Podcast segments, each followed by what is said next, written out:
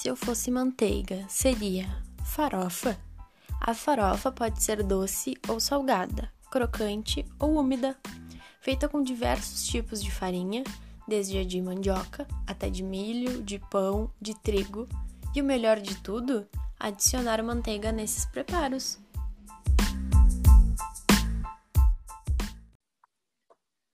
A utilização das farofas na alimentação foi introduzida a partir da cultura indígena de produção e extração de produtos diversos da mandioca, dentre os quais o principal é a farinha, insumo indispensável para a elaboração da farofa.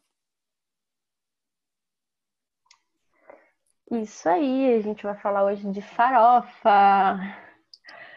Eu amo, sou apaixonada. E a gente conversou sobre como conhecemos a farofa na nossa vida, né? Aí eu comentei que para mim era uma receita de Natal, que a minha tia fazia uma vez por ano.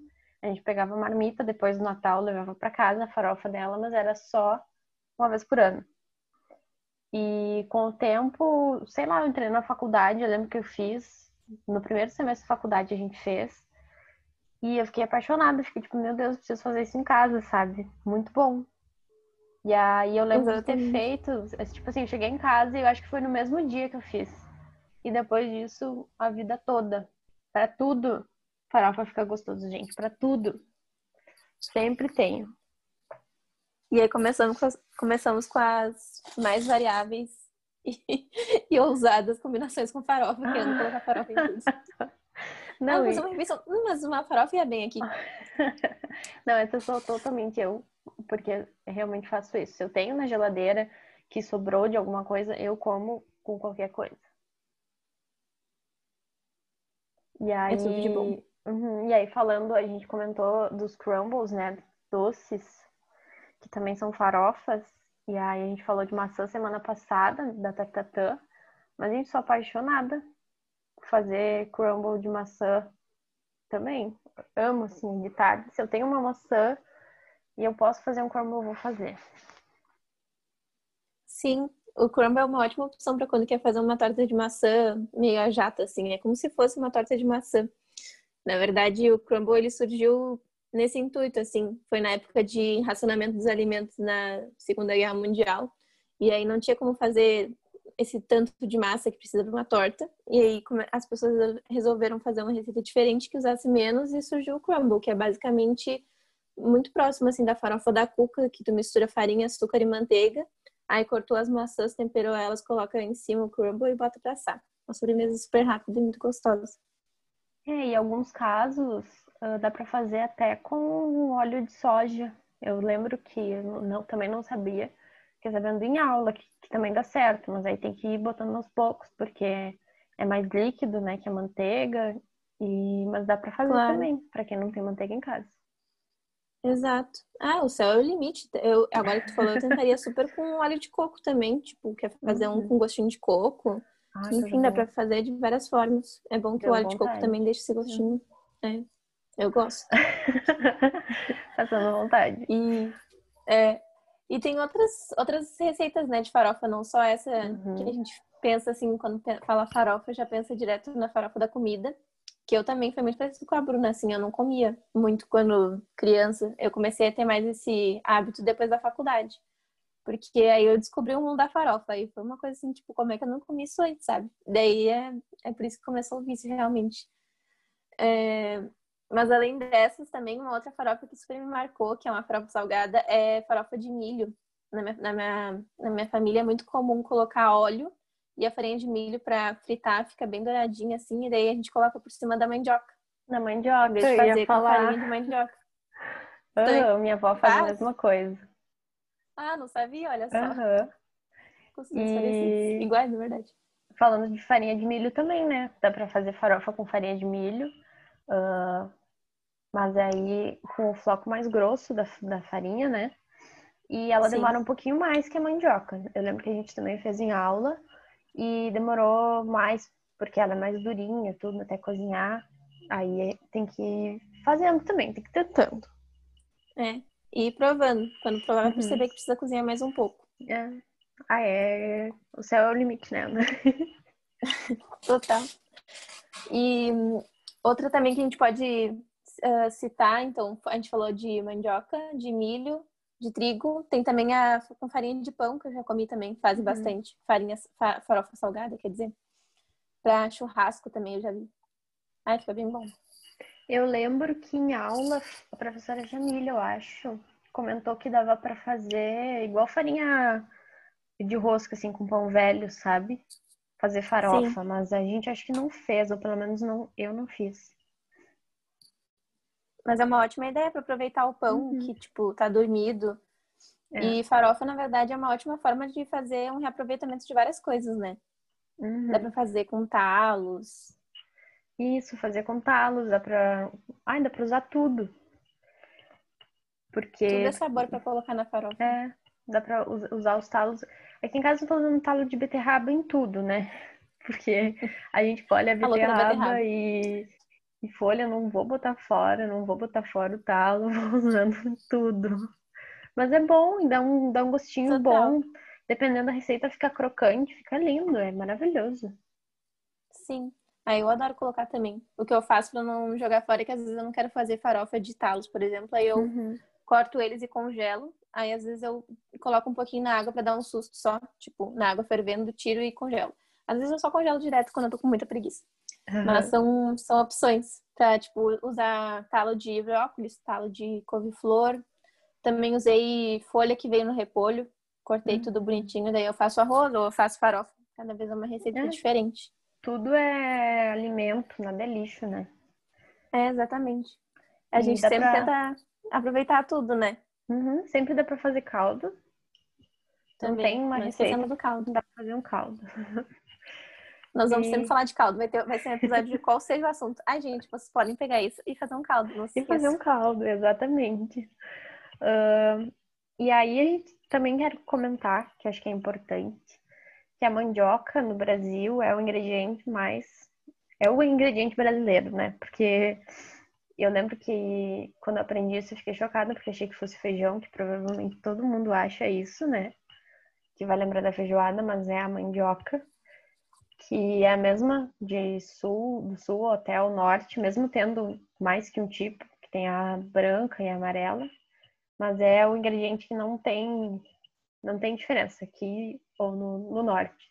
E o feijão não, aqui no sul é uma coisa, tu vai para outros, para aqui para Santa Catarina já é diferente.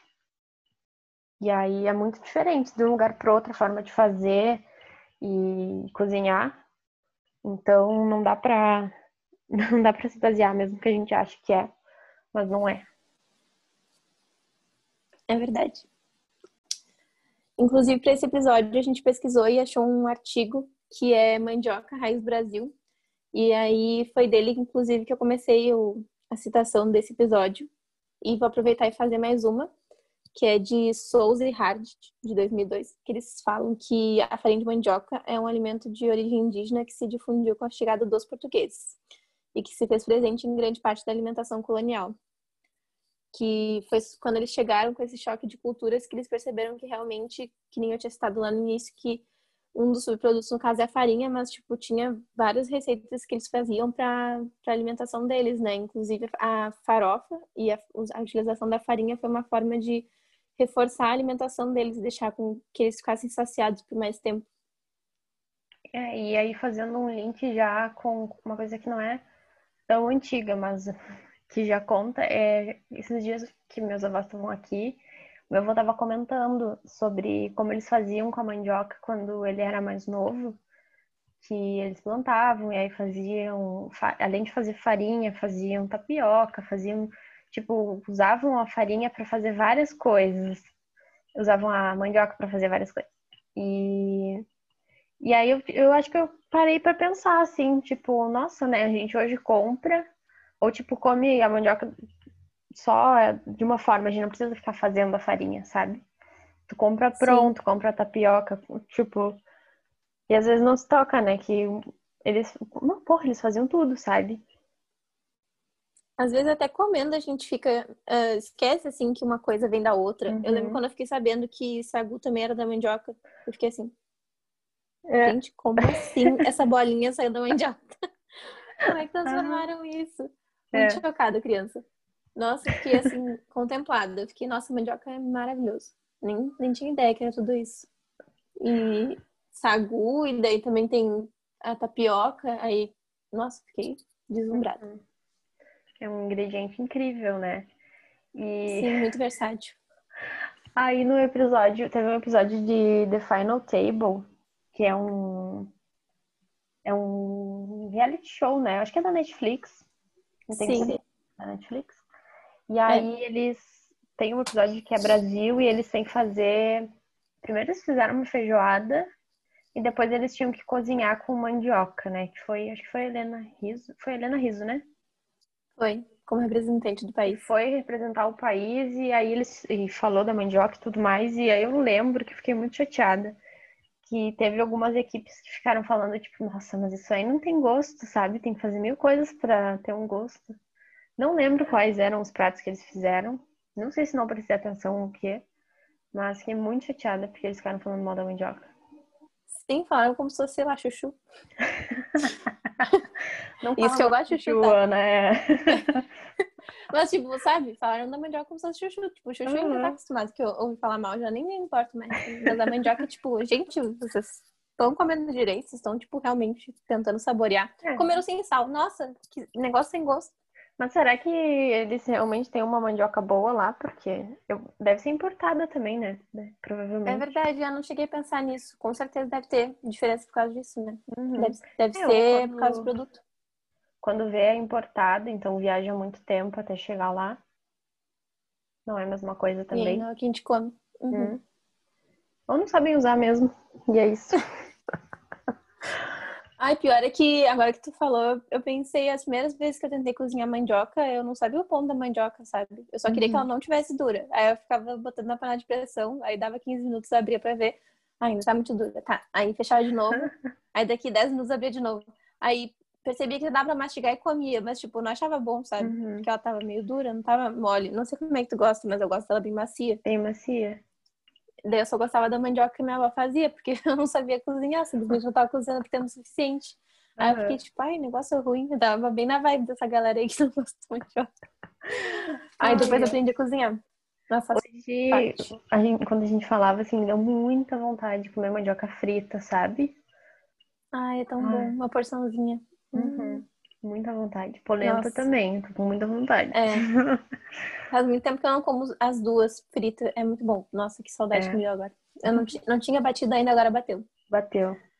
É isso. Uh, mas voltando a falar de farofa, eu acho que é legal a gente salientar outros tipos de formas de fazer ela, né? Não só com uhum. reaproveitamento, mas também que a gente pode incrementar e trazer uma forma de consumir mais nutrientes, assim, tipo, usando fruta, ou até fazendo uma farofa mais proteica, por exemplo, com proteína de soja. É uma das receitas que eu consumia no Natal, que a Bruna tinha, a da tia dela, essa minha avó fazia. E aí todo mundo da família adorava, inclusive ela também fazia os montes e o pessoal às vezes levava para casa também. Ai, Não era um super costume assim, mas uhum. acontecia. Uhum. Porque aí, tipo, ai, nunca faz, né? Aí quando faz, faz um monte. Uhum. E aí ia ser bem interessante, assim, para consumir mais proteína e até tipo, se quiserem variar um pouco na alimentação. É, a gente vai deixar a receita lá no post do, do Instagram para caso vocês queiram fazer. Eu super recomendo. Também tem outra farofa que eu acho que seria legal de falar, que é a da mãe da Irina, né? A gente ama a Irina. É bem nordestina. Amo a mãe dela. Ama a Irina. eu, eu fiz essa farofa que é como se fosse uma ela meio que não, é, não é engana, assim, mas tipo, ela é de cenoura, só que quando tu olha, tu pode achar que é carne desfiada, assim, né? Carne de sol. Porque quando faz ela, tu coloca o óleo e a manteiga, aí, tipo, refoga a cebola e uma cenoura grande ralada. E aí, quando tu fica fritando ela, tu frita, frita, frita, até ela ficar bem escurinha, meio queimadinha, assim. Daí ela traz umas notas de sabor muito diferentes. É... E a farofa fica bem úmida e ao mesmo tempo crocante. Ah, porque ela tem muita gordura. Então, tipo, Tipo, não é uma farofa assim, eu diria pra todo dia. Porque senão, tipo, acho que até o estômago fica um pouco sensível, porque ela é bem carregada, assim, de gordura. Mas uhum. por causa disso, ela é muito saborosa, né? E é tipo, nunca tinha comido uma cenoura com aquele sabor, sabe? E é uma coisa que só o modo de tu fazer, assim, o tempo que fica na panela e tal, faz muita, muita diferença. Tu usa os mesmos ingredientes às vezes, sabe? Tu vai fazer uma farofa de cenoura com gosto de cenoura ou tu vai fazer uma farofa de cenoura com gosto de, tipo, um negócio super caramelizado, notas de. Ai, castanhas. Coisas. que nem tem aqueles, chocolate, aqueles cafés de chocolates bem chiques. Ai, castanhas, nozes. Uhum. Mas é, é umas notas meio assim da manteiga queimada. É muito bom. Muito, Mas sabe bom. que eu não fiz essa, essa farofa ainda e agora eu tô falando, fiquei tipo, meu Deus preciso fazer? É, é, uma farofa muito diferente. Vai, vai ser tipo uma, uma segunda parte daquilo quando tu experimentou a farofa pela primeira vez. Tu ficou, meu Deus, como é que eu não comi isso? Tu vai ficar assim uhum. assim com essa também. Eu é lembro que as meninas no, das nossas amigas, quando fizeram, comentaram, né? Que tava tipo, meu Deus, muito boa. E eu fiquei. Sim, nossa, agora eu adorei. preciso fazer. São tantas receitas diferentes de farofa, né? Nossa, é, pra... e aí, nesse artigo que, que a gente separou e, e tava falando, eles fizeram farofas, uma farofa para cada região do Brasil. E aí achei bem legal, porque usaram os ingredientes, tipo, regionais. Aqui no Rio Grande do Sul, eles usaram, foi erva e charque, né? Isso. Uhum. Hum. E aí, eu sei que São Paulo foi café, e não lembro agora, não lembro outro, mas enfim, cada região teve os ingredientes, achei bem interessante.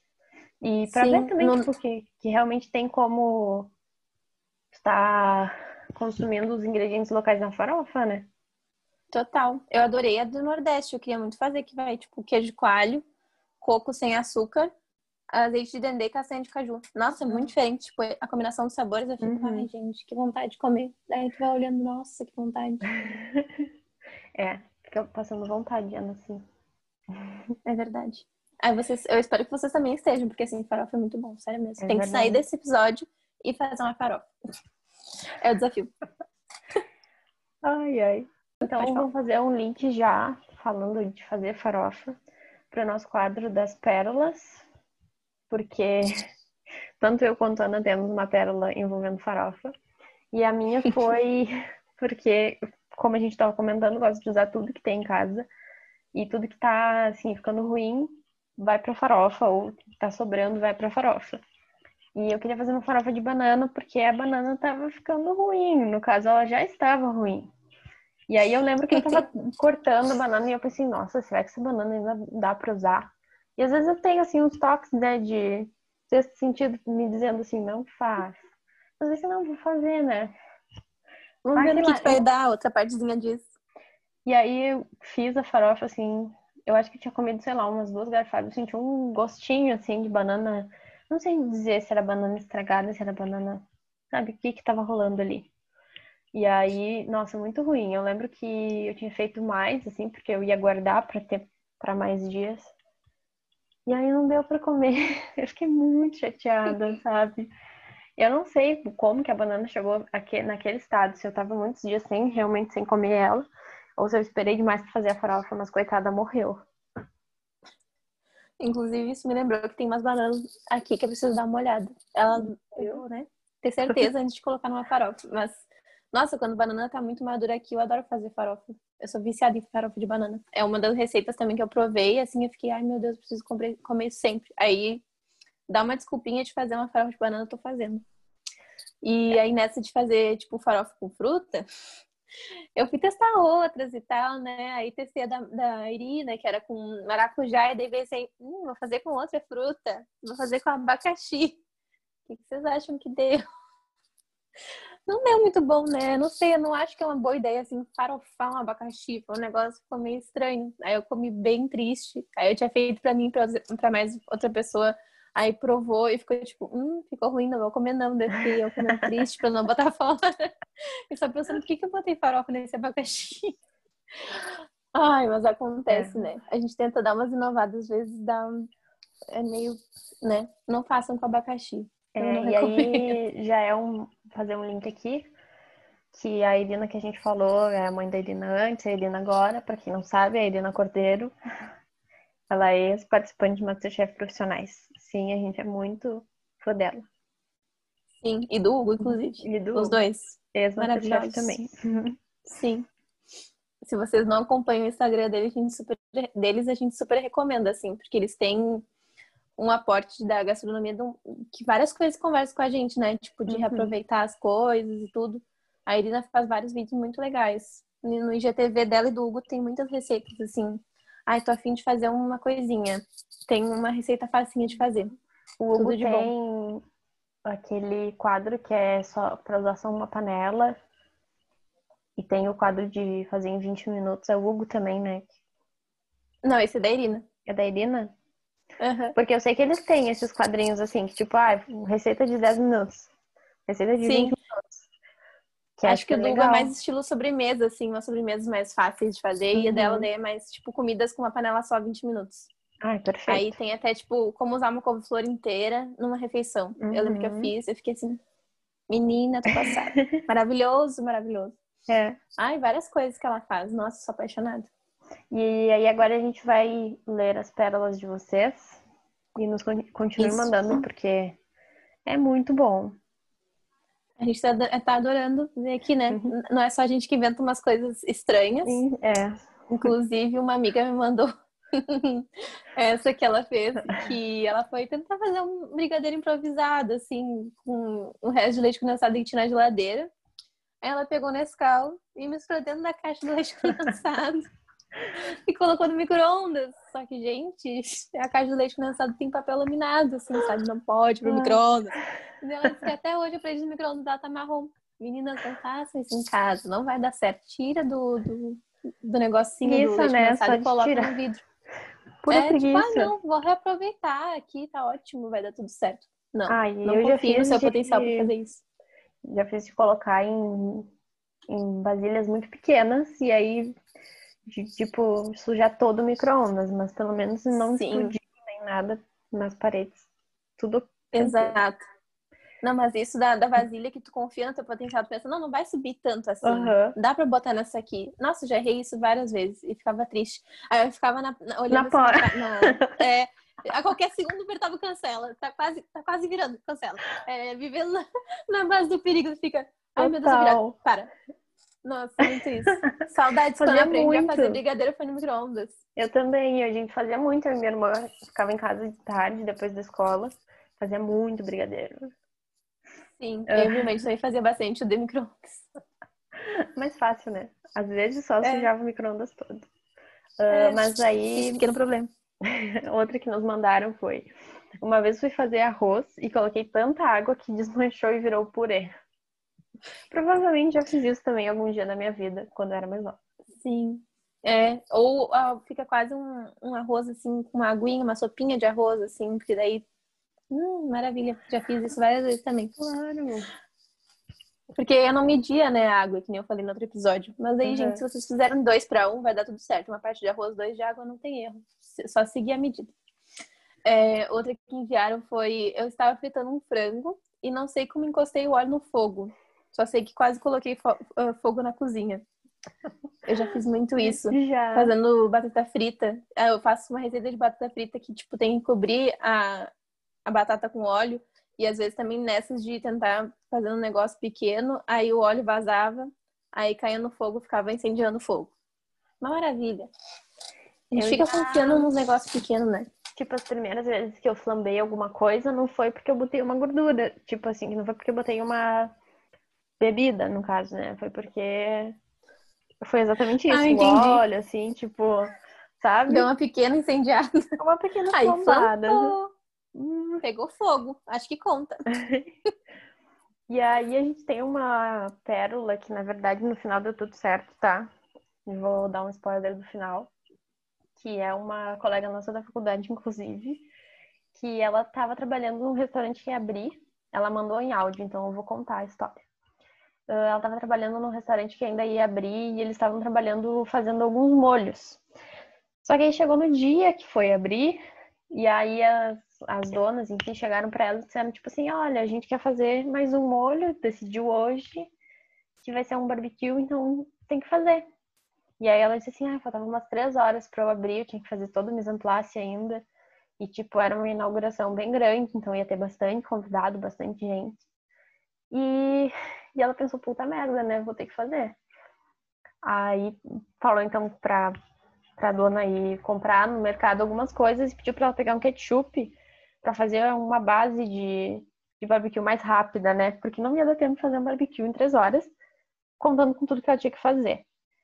E aí a, mulher foi no mercado e trouxe, tipo, ela disse assim, um ketchup muito ruim. Mas sabe, tipo, o pior que tinha, ela disse assim, gente, era o pior que tinha, sabe? E aí ela disse que ficou assim, desesperada, mas aí começou a colocar tudo que ela imaginava, ela disse que botou dentro daquele molho. Só que deu muito certo e todo mundo gostou muito. E o problema foi exatamente isso, porque depois ela não tinha mais receita para fazer. E a gente sabe que às vezes se empolga para fazer um negócio e faz e fica perfeito, quer fazer de novo. Não existe mais, não dá. Exato. Aí, foi não, só no improviso, né? Só no improviso.